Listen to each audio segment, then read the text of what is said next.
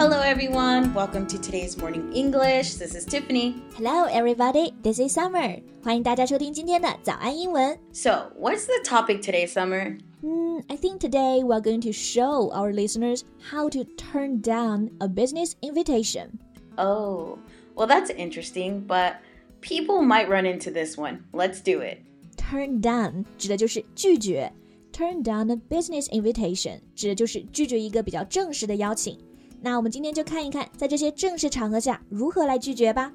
在节目的开始，给大家送一个福利，今天给大家限量送出十个我们早安英文王牌会员课程的七天免费体验权限，两千多节早安英文会员课程以及每天一场的中外教直播课，通通可以无限畅听。体验链接放在我们本期节目的 show notes 里面了，请大家自行领取，先到先得。Sometimes people offer you business opportunities that you just have to turn down. It could be for many reasons. You could have other plans or you just don't want to go. Yes, but sometimes it's just hard to tell someone no. That would sound a little rude. Yeah, that's true. There's a certain way you can go about saying no without having the other person like not liking you. That's the goal for today. 在正式场合中，如何礼貌地拒绝对方是非常重要的。 If you say the wrong thing, the person might not come back and invite you again. Yeah. So the first step would be to acknowledge that you appreciate that they thought of you. Appreciate 这个单词就是表示感谢。Think of you 就是想着你，惦记着你。那可以做的第一步，先感谢一下对方，他来主动邀请你。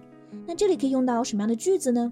You could do so by saying, Wow, thank you so much for the opportunity. opportunity 指的就是机会嘛，所以第一句话呢，可以先感谢对方给你提供这个机会。Thank you so much for the opportunity.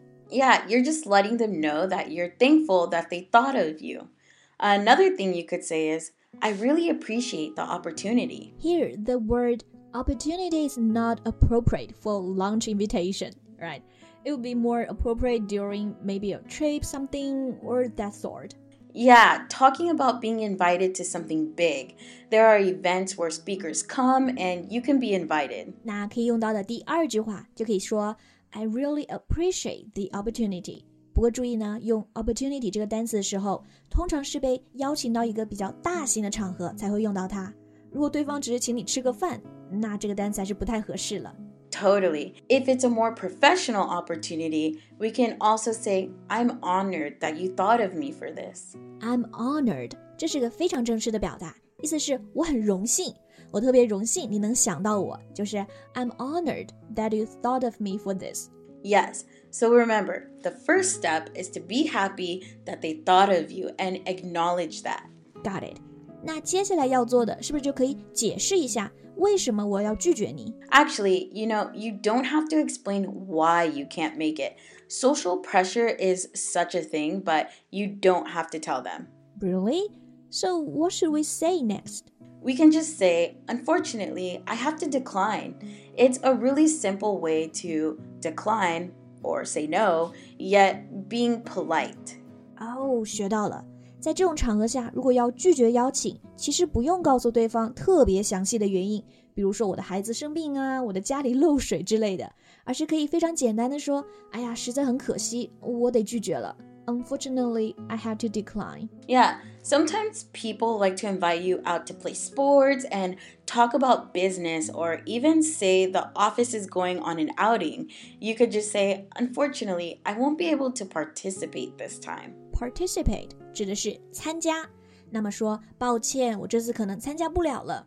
Unfortunately, I won't be able to participate this time. But something for a lunch invitation would be like, I wish I could join you, but I can't. That's perfect for lunch invitation. I wish I could join. 我希望我能和你一起，but I can't. 但是不行。 Uh, I like to keep things simple. These are ways to still be polite, but still say no to a business invitation. Yeah, it's better not to over explain. 如果你解释太多，反而让对方觉得你在编一个借口。所以呢，就简单而且有礼貌的说明情况就可以了。 Third is to think about how to keep the connection healthy and to hint that you like to be invited another time. 这是我们的第三步，它非常重要。指的是拒绝之后呢，你要和对方再约一个时间见面，这样他就知道你不是故意来拒绝的。So here, what can we say? Let's start with I hope you'll let me know if something like this comes up again. Yeah, you're telling them I can't go now, but next time I'll come. 希望下次你可以再来邀请我。如果我们平常想说告诉我，其实更常见的是 let me know，让我知道，而不是 tell me。所以我们可以说 I hope you'll let me know if something like this comes up again. Yeah. Another one is I hope to be able to accept the invitation another time, which is very similar. What about let's keep in touch? I think this one is an open invitation on both sides. Yeah, if you want to invite them to something, this sentence is a good one to just keep that open communication.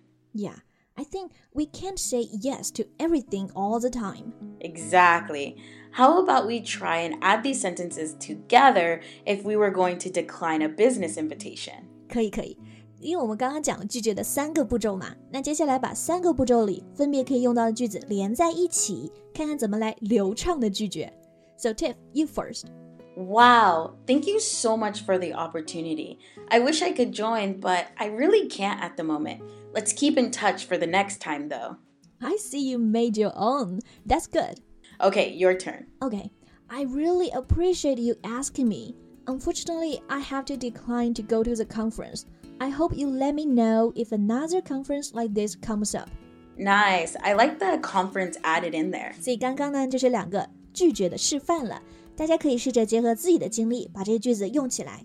But still remember that you can say no, but politely. Perfect. Well, I think that's all the time we have today. Thank you for listening to today's Morning English. This is Tiffany. This is Summer. Bye. See you soon. 今天的节目就到这里了。如果节目还听得不过瘾的话，也欢迎加入我们的早安英文会员。 成为会员，您就可以无限畅听我们每天一场免费的中外教直播课，以及两千多节原创系统课程了。今天我们限量送出十个七天免费试听权限，试听链接放在我们本期节目的 show notes 里了，请大家自行领取，先到先得。This podcast is from Morning English. 学口语就来早安英文。